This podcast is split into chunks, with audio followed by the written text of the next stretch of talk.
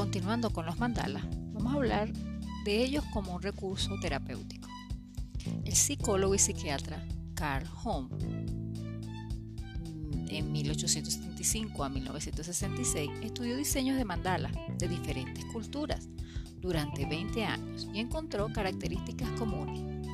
El hecho de que el diseño siempre forma parte del centro está restringido por una figura geométrica, que puede ser un círculo o un polígono. Y el resto de las figuras pueden ser reemplazadas por figuras que se le asemejen como flores o cruces.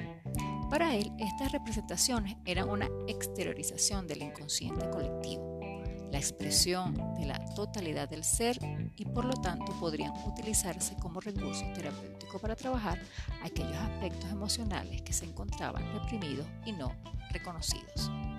Hoy en día se ha extendido el uso del mandala como técnica terapéutica y antiestrés. Se puede poner en práctica en diferentes formas. Creación de un mandala, la persona parte de las directrices básicas y se dispone a dibujar y colorear su mandala.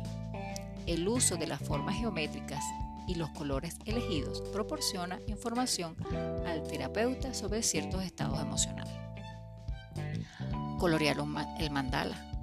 Al igual que en el caso anterior, se presta atención al uso de los colores utilizados, pero en este caso se parte de un diseño elaborado con antelación. Visualizar un mandala.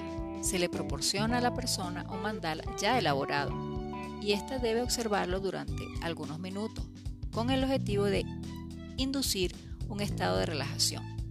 Cualquiera de las técnicas mencionadas puede hacerse en solitario. De hecho, en estos últimos años se ha popularizado el uso de los cuadernos para crear y colorear mandalas, lo que se da cuenta de una masificación de este recurso como herramienta antiestrés.